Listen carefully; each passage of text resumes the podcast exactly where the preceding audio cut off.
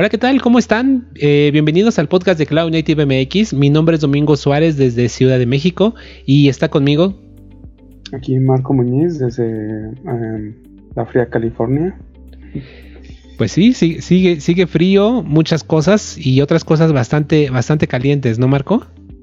Sí, em, pues aquí es frío, lloviendo y ya desde el desde la semana pasada ya nos eh, es como obligatorio o bueno el gobierno local eh, obligó a las empresas o eh, anunció que ya deben las empresas deben de, mandar a los empleados a trabajar desde casa y como los está nos está este alentando a no, no salir demasiado de casa o solo para las cosas esenciales eso, eso me parece muy bien. Qué bueno que se queden en casa. Este, acá en México todavía no hay una postura del gobierno para del gobierno federal, es decir, el presidente a ese nivel. Este, muchas iniciativas han sido gobiernos locales. Este, entonces, em, pues bueno, eh, para comentarles, digo, sabemos por toda esta terrible situación que estamos pasando, este, pues que se, pedirles que se queden en casa. Eh, lo hemos venido haciendo desde, bueno, lo hemos venido pidiendo desde hace varios episodios y no lo vamos a dejar de hacer porque sí consideramos muy importante que eh, detengamos eh, la curva ¿no? exponencial de la, de la infección, no del contagio y pues bueno para eso es muy importante que no nos expongamos entonces este pues bueno ojalá ojalá todos estén por allá muy bien muchísimas gracias por eh, por ver nuestro podcast, por escucharlo. Este, eh, en el pasado podcast eh, hubo pues, varios comentarios en el canal de YouTube. muchísimas gracias a todos los que dejaron por ahí su comentario, sus likes. Y pues bueno, para los que nos escuchan por primera vez, en este podcast hablamos de noticias, hablamos de notas relevantes, hablamos pues como de documentación que vale la pena em, pues echarle un vistazo. Y hablamos de repos, hablamos también de, eventos, todo dentro del ecosistema Cloud Native, ¿no? Entonces, pues bueno, esperemos que para aquellos que nos están recién escuchando por primera vez, que creo que este puede haber por ahí algunos, este, pues bueno. Eh, el día de hoy tenemos bastante contenido, hay notas muy interesantes, entonces pues bueno, vamos, vamos a comenzar, ¿no Marco? Sí, para no alargarnos tanto. Vientos, pues bueno, ¿qué tenemos por ahí? Bueno, eh, empecemos con esta noticia que compartiste y es sobre Kubernetes, em, que se acerca a la versión 1.18 y es eh, como un, resumen de las, eh, de las cosas que va a traer esta nueva versión em, de, Kubernetes. Em, hay, hay cosas interesantes como por ejemplo es me llamó mucho la atención el Configurable Scale Velocity for HPA. Em, como eh, que configuras este qué, este qué workload eh, tiene mayor prioridad para escalar. Entonces, pues, este, por ejemplo, eh, tienen su backend para el logueo, pues posiblemente sea una, una un foco para escalar eh, por posibles, por ejemplo, eh, campañas de marketing. Eh, seguramente es la primera, una de las primeras este, opciones a, escalar. bueno, hay otras más. ¿Tú, qué, ¿Cuál quieres comentar, Domínguez? Pues mira, lo que me llama mucho la atención, y digo, tal vez no debería llamarme tanto la atención, es que cada vez están añadiéndole más soporte para nodos de Windows. Entonces, al parecer, se está robusteciendo esa parte. Em, entonces, eso es una de las cosas que me llaman, me llaman la atención. Este. Eh, para la parte de la planificación de las cargas de trabajo, este, también ya eh, hay una nueva característica que está en alfa que la están introduciendo, que es para correr múltiples perfiles de planificación lo que en inglés es el, Run Multiple Scheduling Profiles. Entonces, eso está interesante porque, bueno, ya van a poder, vamos a poder eh, manipular los perfiles ¿no? de planificación. supongo que en algún momento hasta los vamos a poder conectar a diferentes métricas para tomar diferentes decisiones. Entonces, eso está eh, muy chido. Otra cosa que me llama mucho la atención, eh, a ver por aquí, es este. Tut, bueno, lo que habíamos visto. Ah, dime. El Control Cube de, Debug, em, que, es una herramienta muy va a ser, creo yo, una herramienta muy útil para cuando empezamos a trabajar con Kubernetes y, tratar de, este, de encontrar eh, problemas en nuestro en nuestros eh, eh, despliegues. Creo que es una herramienta muy útil.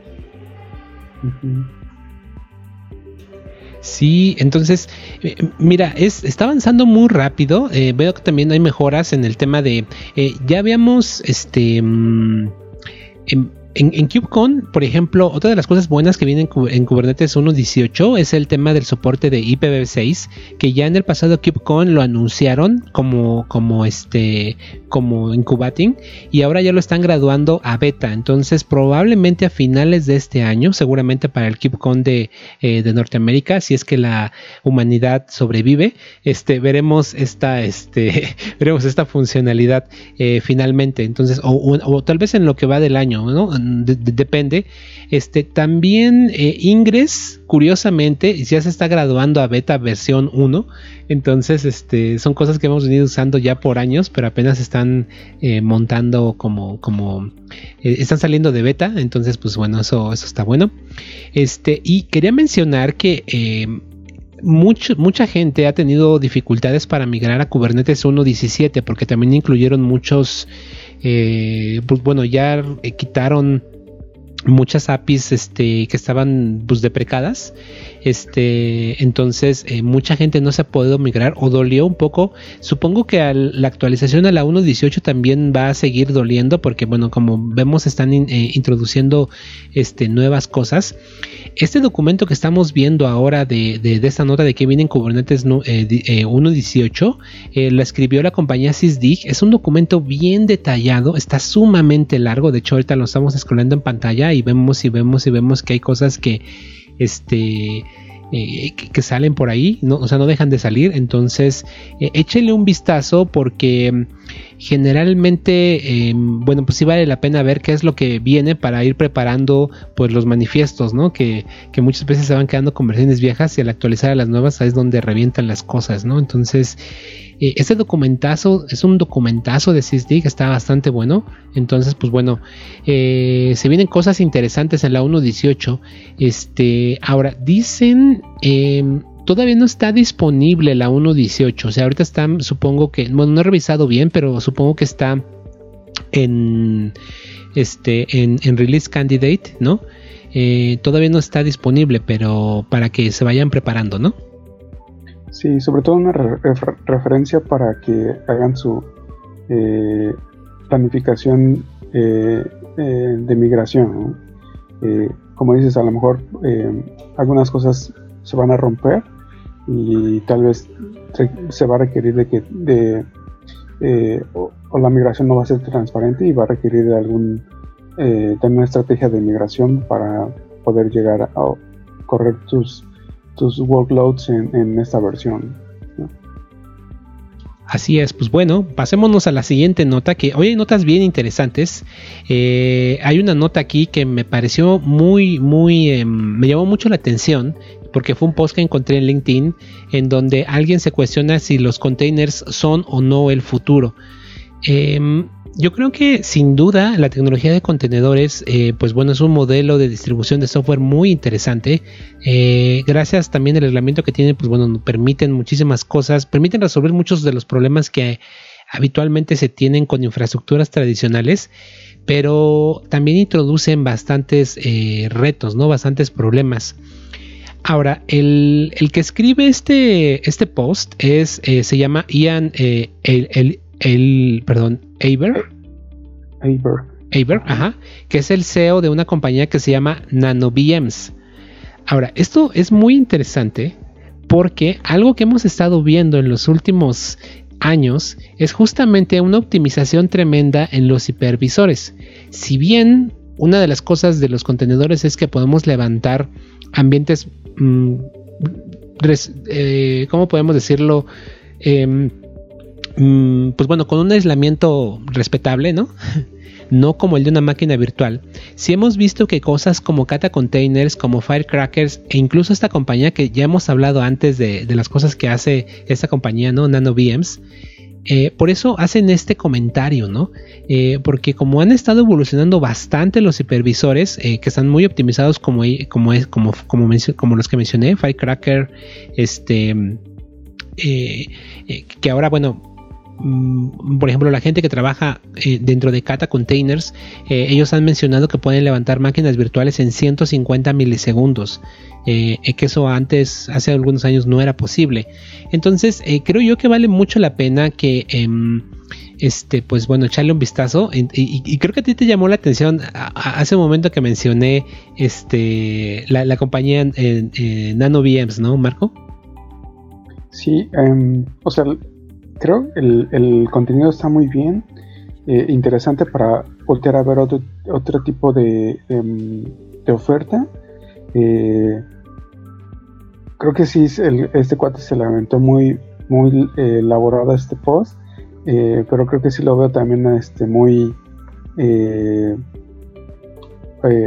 como muy,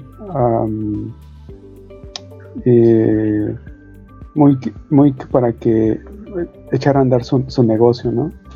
Sí, claro, el título es muy cleivetero, ¿no? Como digo, eh, Baez, como decimos.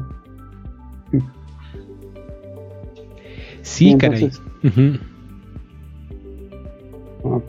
Eh, entonces es, interesante eh, eh, analizarlo porque bueno, él también aquí hace recopilatorio de varios tweets, de varios comentarios que eh, bueno que hay por ahí en la red. Entonces, pues bueno, hay comentarios de Kelsey Hightower, hay comentarios de Ian Lewis, no de gente que, que, bueno sabe, sabe bastante del tema. Este, y pues bueno, eh, veamos, veamos cómo, cómo, evoluciona, este, pero sin duda el tema de las eh, de los supervisores, incluso aquí también vemos que hay menciones a Cory Quinn, por ejemplo, eh, pero bueno, hay ahora sí que, em, pues bueno, un, un, un, panorama interesante. Entonces, pues bueno, les dejamos esta nota, revísenla porque ese es un post interesante, tómenselo con varios granos de sal porque pues obviamente eh, como tú decías, no puede tener cierto sesgo, eh, pero...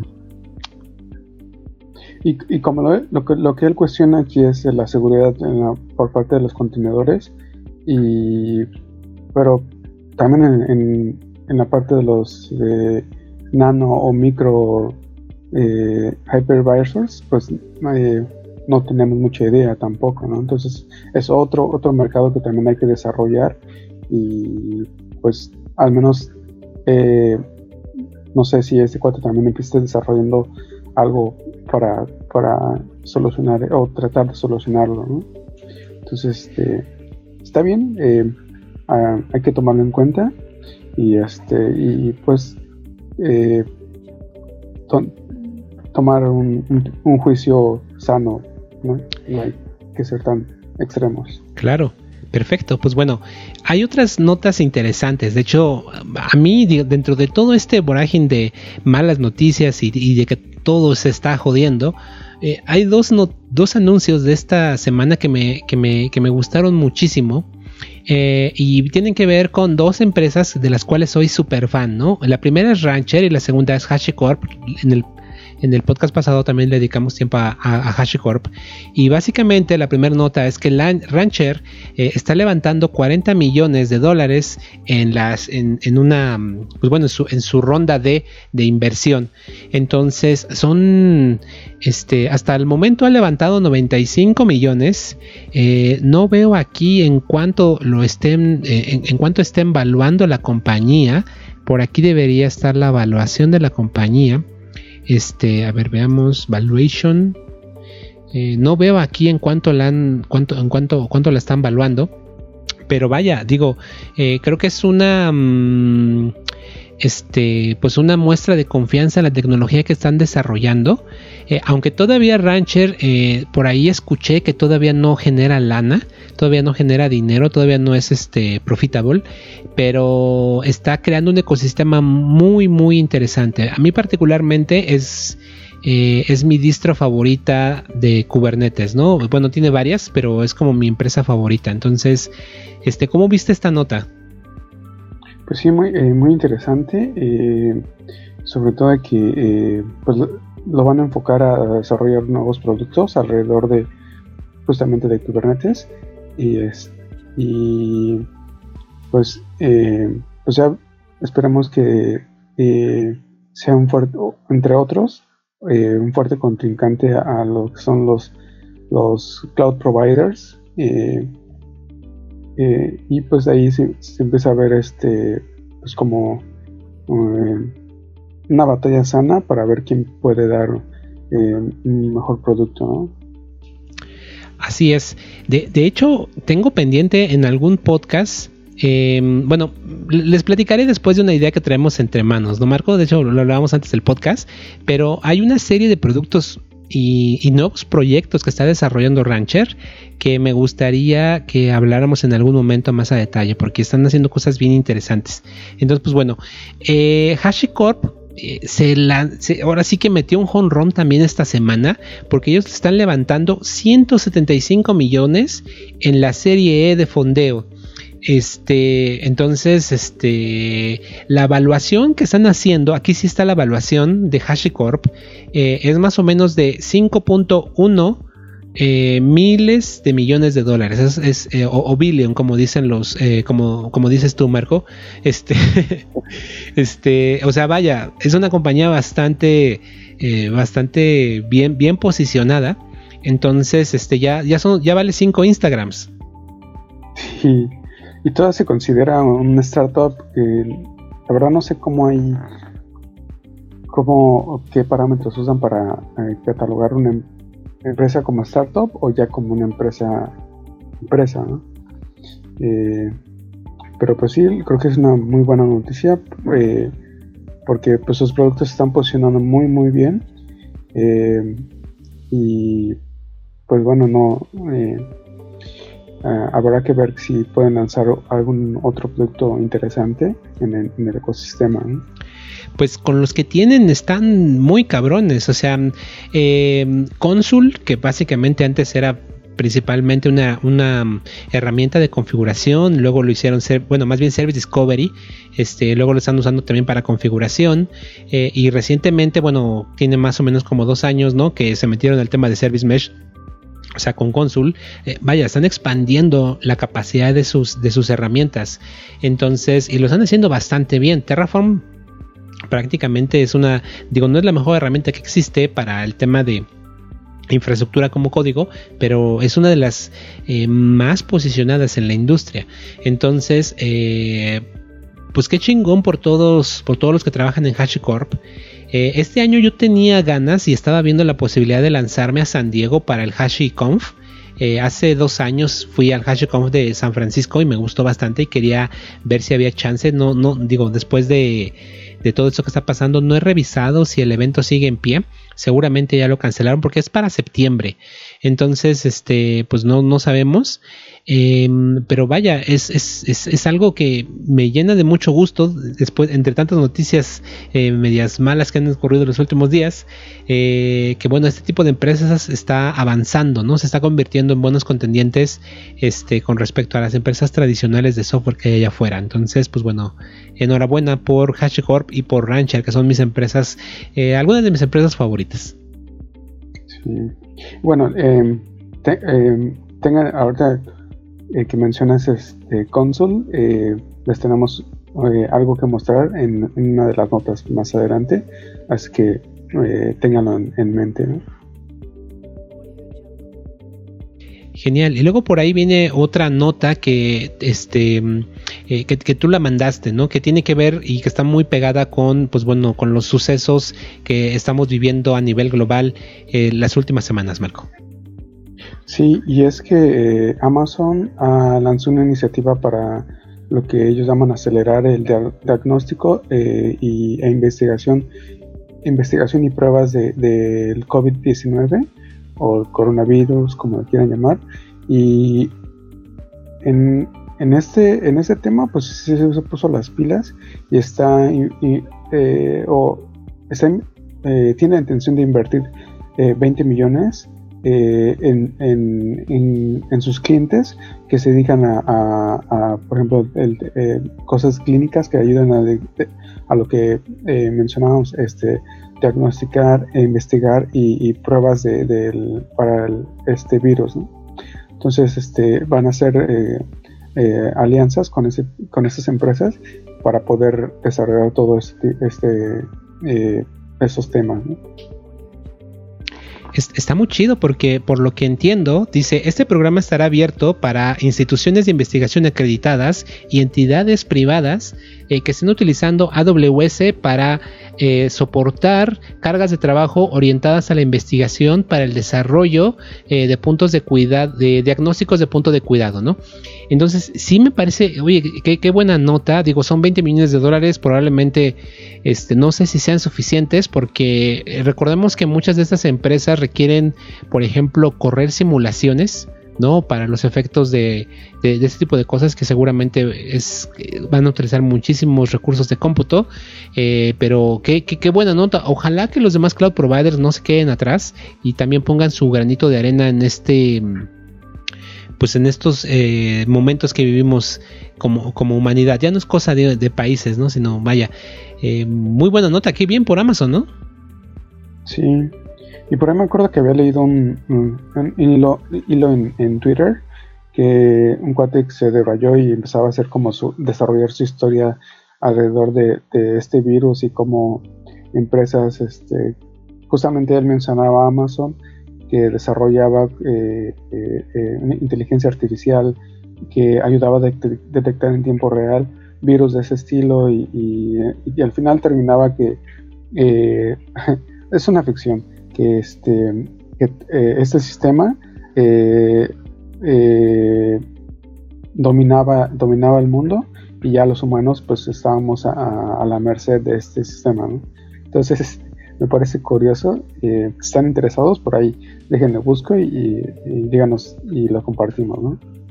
Genial, pues bueno, pasemos a la siguiente nota, otra nota interesante, otro anuncio de la compañía Platform 9. Sí, y ellos lo que hacen es anunciar su servicio administrado de Kubernetes.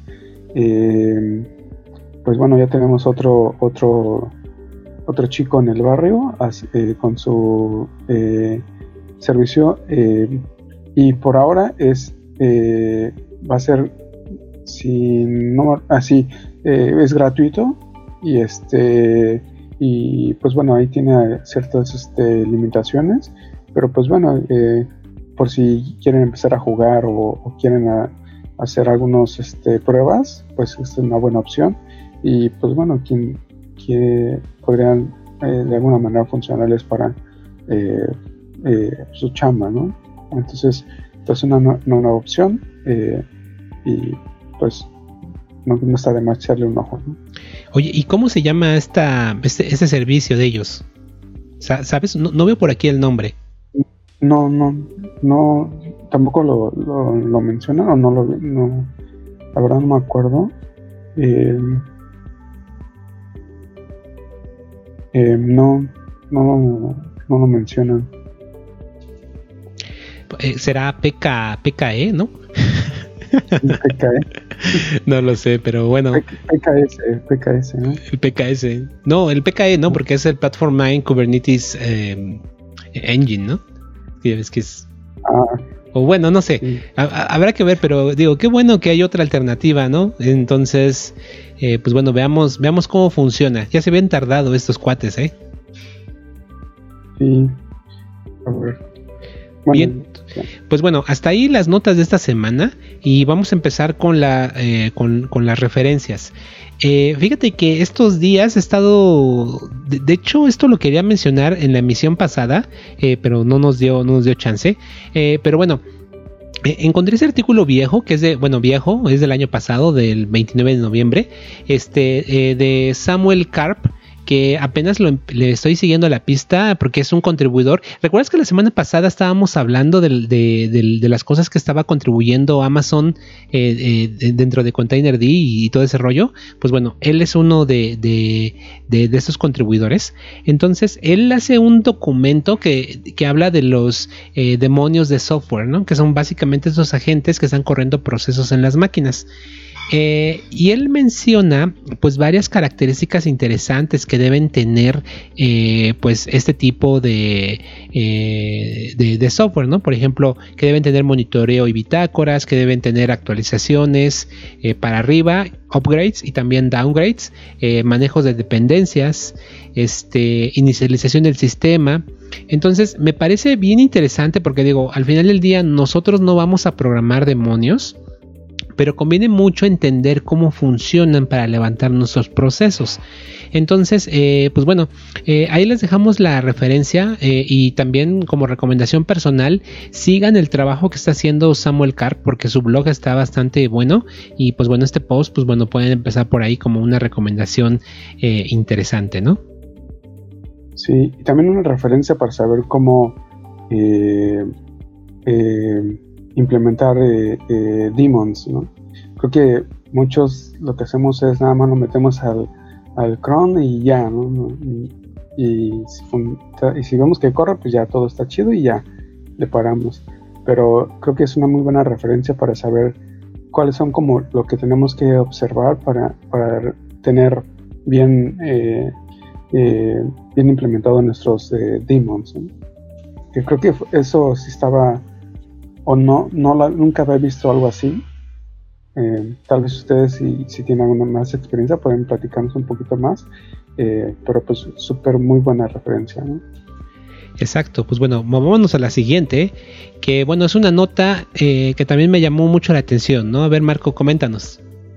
Sí, y es que este Qflow, el, este proyecto de Google para, para construir desplegar, eh, migrar y, este eh, em, modelos de, machine learning eh, se bueno no se gradúa pero ya está la versión 1.0 que es como su versión ya digamos que oficialmente productiva y pues bueno pues ya tenemos su nueva versión y está muy chido estuve echando el ojo hace algunas semanas y pues ya está, tienen eh, pipelines eh, para poder desplegar este, los modelos y, creo que sí está avanzando bastante bien.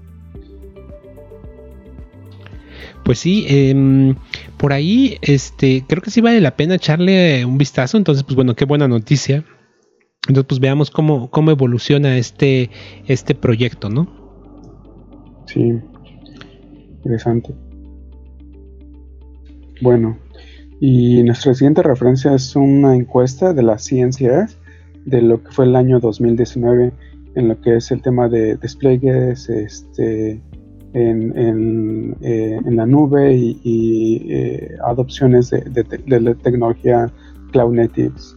Em, hay muchas gráficas, eh, mucha información, por ejemplo, de, de estas encuestas, las, de las personas que respondieron eh, eh, muestran su eh, localización geográfica, el, tamaño de sus em, organizaciones, este, el tipo de, rol que desempeñan en, sus, en, esas organizaciones, y también este, em, qué tan, qué tan frecuente despliegan sus cargas de trabajo. entonces, algo interesante que pues ya se están se está adoptando más el, um, eh, la metodología de, eh, eh, despliegue frecuente de continuous delivery. lo, un ojo es un PDF y van a ver esas gráficas. Y como les mencionaba, de, lo que habías dicho de, em, hay también hay um, de, lo que mencionabas de Service Mesh, de Console. Eh, hay una gráfica, o es una gráfica, si un poquito más abajo, de Service Mesh, y vamos a ver que Console pues, tiene la mayor, el, mayor porcentaje de, este, de despliegues en producción. Ahí van a ver la parte así como rosada fluorescente, las este, están evaluando de las diferentes implementaciones de un Service Mesh y claramente se ve que Console es eh, la opción que está más este, em, eh, desplegada en producción. Entonces, em, pues sí, ahí también vemos este eh, almacenamiento en, Cloud Native, serverless, em, pues sí, un montón de información los proyectos graduados de la ciencia em, y obviamente Kubernetes. Está, muy chingón esto, este, mm, pues este, los resultados de este survey eh, y sí, sí me llamó mucho la atención ese dato que mencionaste de Consul. Eh, no me, mm, digo, me sorprende gratamente, pero de cierta forma tampoco me sorprende porque está súper sólido, súper sólido. Entonces, eh, pues no es de extrañarse. Sorprende, pero no es de extrañarse. Entonces, eh, es, eh, el tema de, serverless está más o menos creciendo. De hecho, creo que al principio vi que era más o menos como el 40% de gente lo está usando en producción. Y eso me parece que está creciendo muchísimo. Este Nginx eh, sigue estando a la cabeza como el más relevante eh, ingress dentro de Kubernetes. Después HA Proxy. aquí sí me sorprende bastante que Traefik no tenga más tracción pero pues bueno, al parecer Envoy eh, está encima de él todavía, pero bueno, Nginx eh, básicamente está dominando completamente el mercado, aunque en 2019 hubo un decrecimiento y hubo un crecimiento bastante considerable de Envoy. Entonces, pues bueno, ya vemos por dónde van las cosas. Eh, el tema de monitoreo, bitácora, bueno, lo, de observabilidad que hemos estado mencionando varias veces. Eh, aquí vemos algunas de las herramientas que están eh, utilizándose. Y pues bueno, está muy chingón. Hay muchos datos bien interesantes para que le echen un vistazo. Entonces, este, muy buena referencia, Marco. Este, yo no lo, no lo vi estos días. Entonces, qué bueno que lo, que lo recuperaste. Sí, y creo que vale destacar el, trabajo que hace la ciencia con este tipo de documentos que pues si revisan nuestros podcasts pasados, eh, que también compartimos eh, estadísticas y, documentos de ese estilo de, los, de las ediciones pasadas de los KubeCons. Eh, entonces, creo que son muy, muy buenos en, el tema de la transparencia y eso hace como que desarrollar la, la, confianza, ¿no? y pues sí, muy interesantes toda esta información. Bien, entonces, pues bueno, movámonos a la siguiente referencia que encontramos por ahí, de nuevo de tu empresa favorita. Eh, bueno, eh, es aquí una, eh, un anuncio que lo que hacen ellos es ya tienen ya habilitan el, el, acceso entre cuentas para para este diferentes eh, recursos de, de, un, de, su servicio administrado de IKS.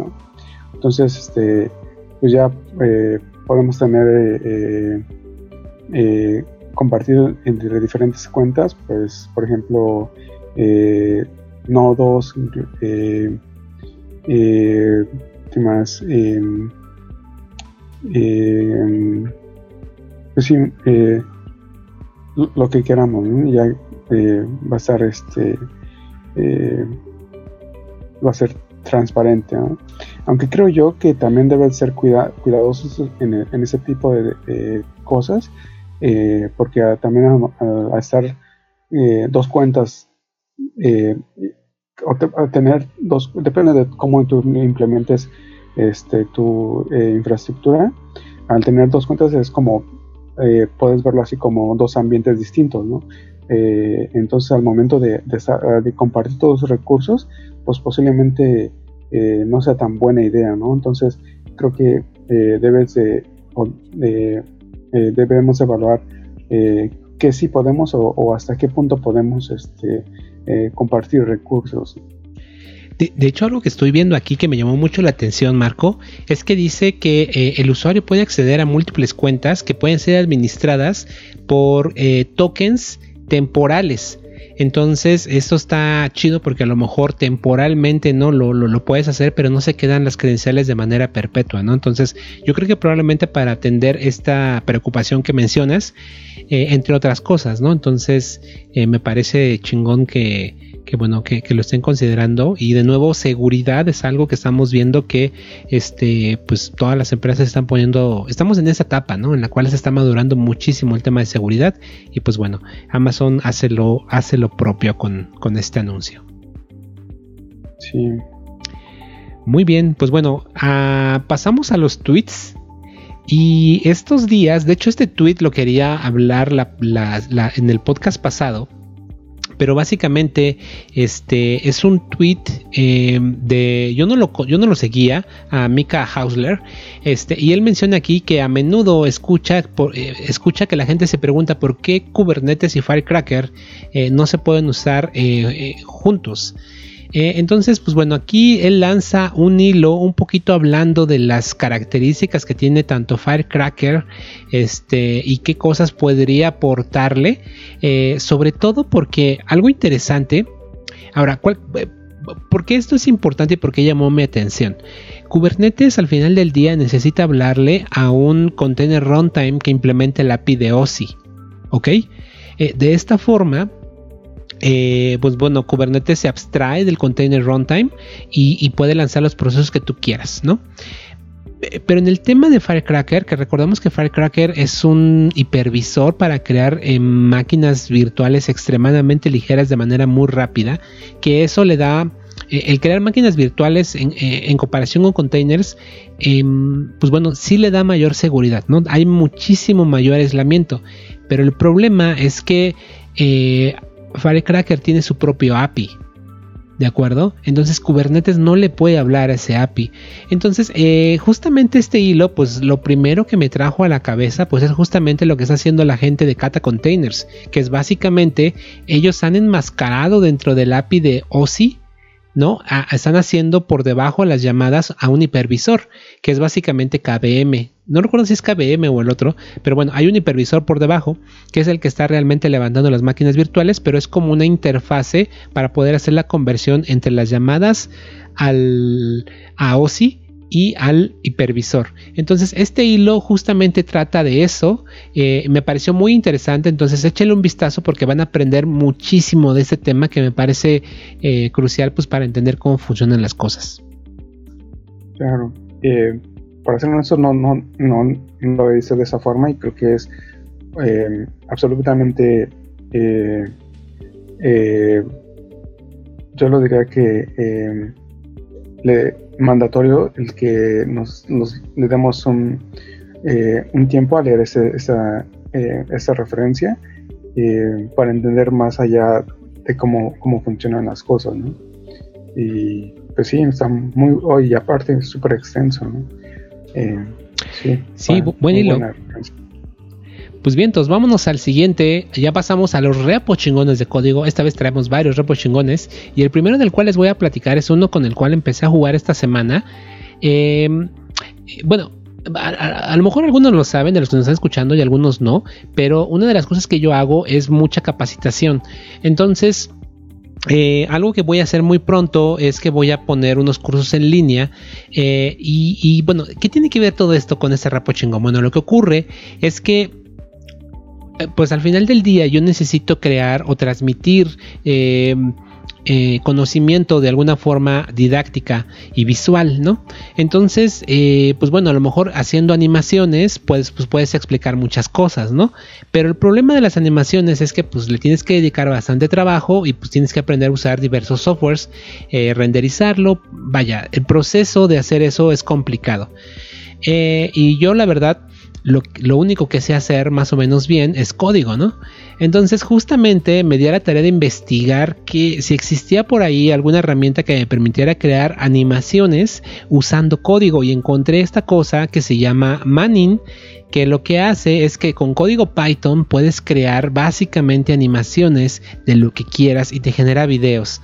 Entonces, eh, esto es porque justamente la persona que lo creó es porque tiene un canal de YouTube y él explica cosas de matemáticas. Entonces, pues para mm, explicar cómo funciona una integral o una diferencial, este, pues él hace animaciones eh, pero él es matemático, entonces este, justamente lo que él hizo fue crear esto para que esas animaciones en código Python se puedan crear. Entonces ya lo estuve probando estos días y me encantó porque está muy chingón. Entonces, pues bueno, se los dejo por ahí por si alguien tiene la necesidad de hacer animaciones.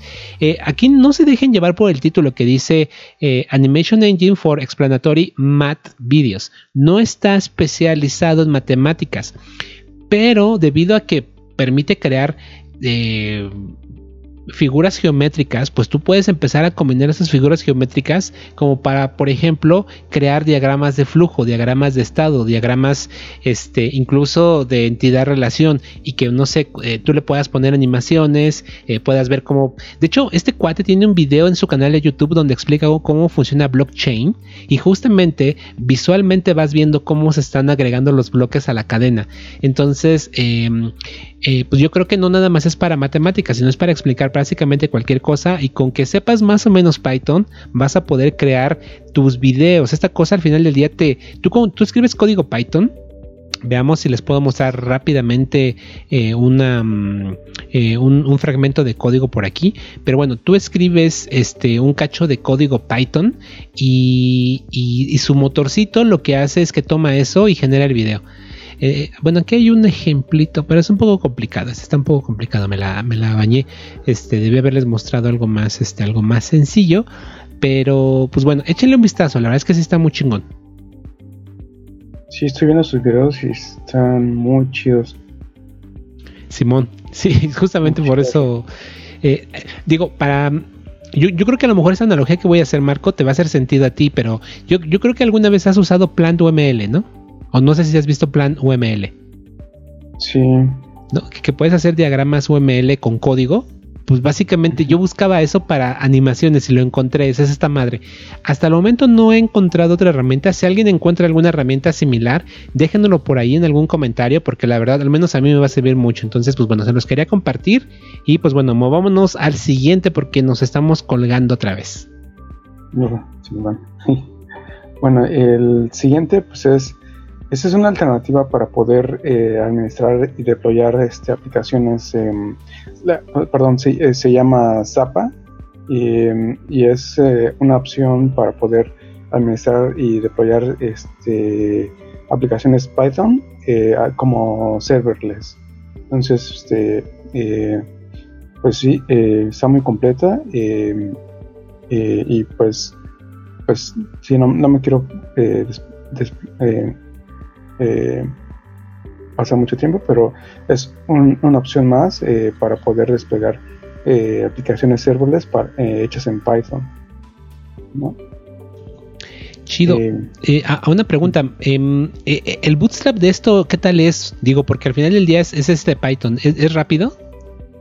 Sí, es súper sencillo, nada más instalas este como un módulo de Python y ya lo tienes y pues ya eh, eh, teclas Zapa espacio init y pues ya tienes como tu proyecto eh, serverless. Y, ok. pues ah pero fíjate que yo me refería a, cuando ya está corriendo la función el primer golpe o sea cuando se levanta el runtime de Python ¿qué, tan lento será eso? ah no sé. A ver, me será echar un ojo para ver cómo está ese, ese rollo. Ok, vientos. Uh, sí, porque estoy tratando de, verlo aquí. Y aquí hay unos datos que mencionan. Dicen Zapa. A ver, no, espérate. Bueno, no, no los menciona, pero sería cuestión de investigarlo. Pero está, está muy chido. Es una, una biblioteca más, ¿no? Para la gente que está haciendo este serverless. Bastante chida. Buena recomendación, Marco. Em, y bueno, la siguiente es otra similar. Eh, eh, eh, este, este, es inclusive más como una utilería que te permite, está escrita en, en JavaScript y tiene comandos como para poder este, saber cuáles son los el cold starts de tu lambda, como te, genera métricas, mandar como eventos a, colas, eh, a eh, Kinesis Streams, pues es, es como más como para eh, eh, sacar eh, información de tus, de tus lambdas y, también como interactuar con ellas. Entonces, una, más como una herramienta, una hotelería. Este, y pues bueno, sí. Ah, está chida, está chida. Muy, muy buen repo. Me llama la atención. Sí, o sea, y pues ya. Excelente, pues bueno, esos fueron nuestros tres repos chingones de código y vamos a finalizar con algunos eventos. Pues sí, um, este y eh, pues bueno, eh, eh, pues es invitarlos al próximo 30 de marzo, que es dentro de una semana, más o menos. va a ser nuestro, nuestra reunión mensual en línea debido a la situación de que, pues bueno, quédense en casa. En esta ocasión, pues bueno, la plática va a ser acerca de estrategias de despliegue. la plática la va a dar Antonio González, que es Cloud Engineer en la empresa Globant, acá en Ciudad de México. Entonces, pues bueno, ya está programado el stream. Entonces, pues bueno, nos vemos ese día. Eh, pues invitarlos a que se, a que se inscriban a, este evento y que nos, que nos acompañen, básicamente. Sí, chingón. Um, y nuestro siguiente evento, pues es realmente es uh, un webinar em, que es este. Um, bueno, es, el día completo eh, que habla de diferentes temas de lo que es Cloud Native, eh, eh, con más enfocado a Kubernetes, de la empresa D, 2 iq lo que antes era este Mesosphere. y pues sí, ahí vean los, los las, las pláticas. Eh, va a estar eh, Casey Hightower, em, eh, esta chica de, creo que fue de seguridad de Ellen Corbis. Mm, pues sí, hay varios otro, otro de seguridad um, o de deploying rock storage, orchestration. Eh, pues hay bastantes, bastantes temas. Eh, pues es realmente todo el día, desde las 10 de la mañana a las 5 de la tarde, hora, eh, hora del este, horas centrales, ah, no, perdón, horas centrales de, de 10 a 5 y del, del GMT pues, pues sí, hay bastante contenido. Este va a ser un evento grande. Yo supongo que va a haber varios, este, va a haber varios, este, ¿cómo se llama? Eh, tracks. Lo chingón que es que en este tipo de eventos ya no vas a tener que caminar para moverte de uno a otro. Entonces, este, que, sí. Ahora vas, a querer caminar un ratito para estirar las, piernas. Sí, sí, sí veo, hay, hay, cosas chidas. Acá hay cosas con Flux y Flagger, este, DevOps, seguridad, este, um, hay buenos speakers, entonces, este, um, wow. Oh, hay uno de VTS, Stateless Storage in the Cloud, casi al final. Ok, ok, genial. Oye, pues qué buena onda. No, tampoco tenía la en el radar este evento, entonces qué bueno que lo, qué bueno que lo mencionaste. Y pues aprovechando que es el primero de abril, entonces pues hay chance para programarse, ¿no? Y tratar de asistir a este evento. Sí. Órale. Este, qué buena onda. Pues bien, entonces, antes de irnos, quiero platicarles de algo, ¿no, Marco? Vamos a platicarles de algo que eh, es una idea, es una idea. Entonces, veamos si funciona. Eh, la idea básicamente es la siguiente.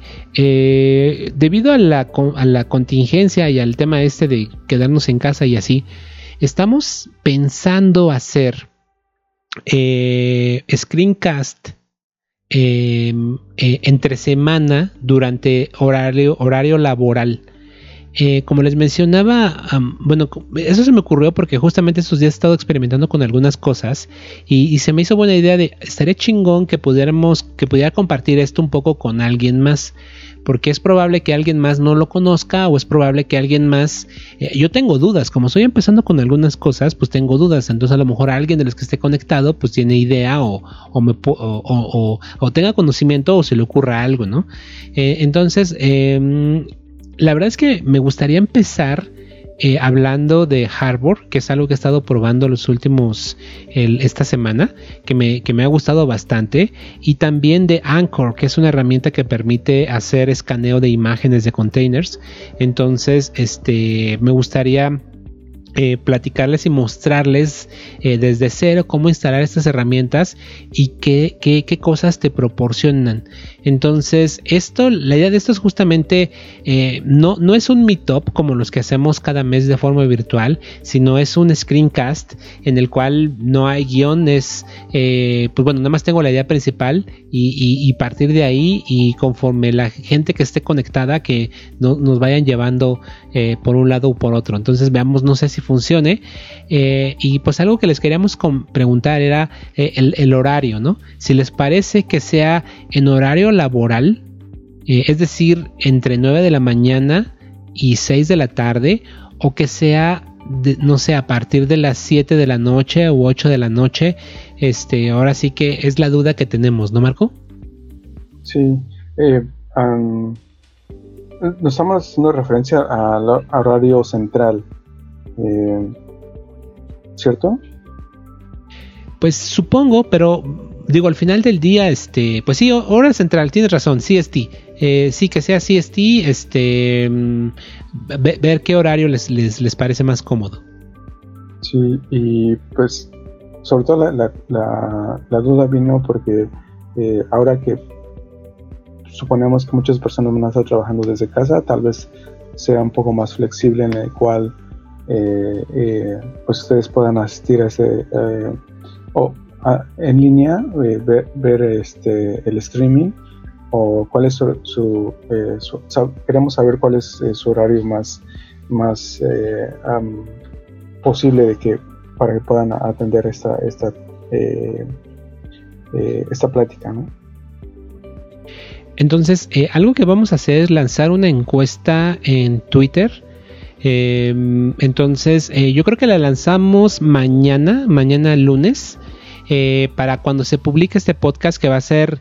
Eh, ya quiero publicar el podcast los martes a las 5 de la mañana. Vamos a ver cómo jala eso. Este, entonces, para que ustedes, digo, eh, esta encuesta la lanzamos mañana durante el día, pero bueno, para los que escuchan el podcast se van a enterar, pues obviamente eh, se van a enterar de esto, pues bueno, un día después, pero no hay problema porque digo, si nos siguen en Twitter, pues bueno, van a ver.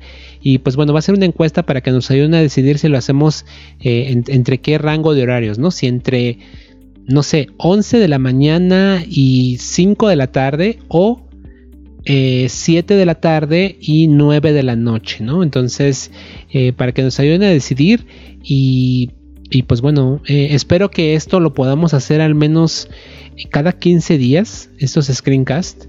Eh, de entrada ya tengo yo tres temas de los cuales me gustaría hablar, entonces digamos ya tenemos cubierto un mes, pero también lo ideal sería que alguien si quiere hablar de algo, ha estado experimentando con algo, eh, no es una plática, no es como las clásicas este, reuniones que hacemos, sino más bien es hacer algo, o sea, que te pongas enfrente de la pantalla y estás haciendo algo, vas a fallar, ¿vale? No, pero pues, es la idea, ¿no? Que no nos salgan las cosas y que en, caliente veamos qué es lo que está pasando. Algo muy parecido a los eh, eh, eh, al TJIK que hacía la empresa este ay cómo se llamaba la empresa esta Heptio bueno, todos lo siguen haciendo, pero ahora ya son de VMware. Eh, era que es, eh, sí es no T, T, es TJIK, ¿no? Ajá, TJIK. Pero eh, todos lo siguen haciendo, pero ya en el, en el canal del eh, VM. Hello, and thanks for coming to the Heptio oh. YouTube channel. Well, it used to be the Heptio YouTube channel, but if you haven't heard, Heptio has joined VMware. And so as part of that transition, we're moving Bueno, ahí está este uno de mis ídolos este pla- platicando rápidamente que era que era ese tema. Este, pero sí, el el el, el TJ TJAK pues es el Ten Gosh It's Kubernetes, ¿no? y, básicamente es eso, ¿no? Vaya, em, eh, se podían hacer algo enfrente de la pantalla y, y pues muchas veces no le salía. De hecho, me tocó ver varias veces que Chris Nova decía, pues ya no jaló, güey. Pero ha- hagamos otra cosa, ¿no? Eh, y eso está chido por, porque justamente este, da, da, da pie a que eh, aprendamos. Ese es, ese es como uno de los objetivos de esto, ¿no? Que aprendamos. No, no así de que, ah, ya, ya traigo todo preparado y se los platico y se los muestro y todo perfecto. No, la cosa es como... Creo que eso le mete más eh, más factor humano porque también los que están viendo el evento en línea lo que buscamos es participación. Si vamos a estar en casa eh, para el tema de cuidarnos de esta pandemia eh, vamos a aprovecharlo para aprender. Ese es como uno de los objetivos de, este, de esta iniciativa. Entonces vamos a ver qué tal funciona y veamos eh, que nos ayuden a decidir cuándo lo hacemos. Entonces, este, dentro de nuestras posibilidades, estamos pensando hacerlo a cada 15 días. Eh, si conseguimos buen eh, más voluntarios, pues lo podemos hacer tantas veces como sea necesario, sobre todo en estas épocas de, de, de confinamiento. en el cual, pues bueno, podemos aprovecharlo. Entonces, ese es como uno de los objetivos. Entonces, pues bueno, veamos, denos su opinión y pues bueno, ¿qué más marcó antes de irnos? Pues este. Pues. No mucho, solo. eh, por favor, sean eh, un poquito precavidos. eh, tal vez es. eh, no lo veamos como algo. eh, em, o seamos un poco excéntricos y digamos que es este. Eh, que no, mm, somos inmunes o vulnerables, eh, eh, no, vulnerables, eh, pero pues no está de más tener un poquito de precaución eh, y como decimos, ¿no? Más vale prevenir que lamentar. Pues sí, espero que también muchas empresas en México tomen conciencia y pues les permitan a sus empleados trabajar desde casa o, tal, o, al menos lo que están haciendo, lo que está sucediendo, que algunas empresas muy conocidas en México pues mandaron a los empleados sin, sin paga. Creo que eso pues sí es un, un abuso. Eh, sobre todo porque estas empresas ganan muchísimo dinero, ¿no? Eh, eh, pues sí, y, y si ya están en ese modo trabajando desde casa, eh, pues aprovechen a aprender o inclusive tal vez proponer algo eh, que quieran platicar, en- sobre todo en este, en este, en esa modalidad que queremos este, implementar. Eh, y pues sí, muy felices de que, de, que ustedes puedan eh, compartir algo a, a la comunidad. Eso sería todo mi parte. Excelente. Y pues bueno, ahora sí ya para irnos, quiero mandarles un abrazo y una felicitación a si hay alguien del Salvador que está escuchando o viendo el podcast, quiero mandarle un abrazo así cabrón porque su presidente está haciendo cosas muy interesantes eh, y pues es un ejemplo para la comunidad hispana. Entonces pues bueno, eh, cuídense mucho, ¿no? Este, quédense en casa. Eh, y pues bueno, nos vemos en la próxima emisión. Muchísimas gracias y pues vámonos, Marco. Hasta luego. Bye. Va que va. Una hora, güey. Una hora, sí.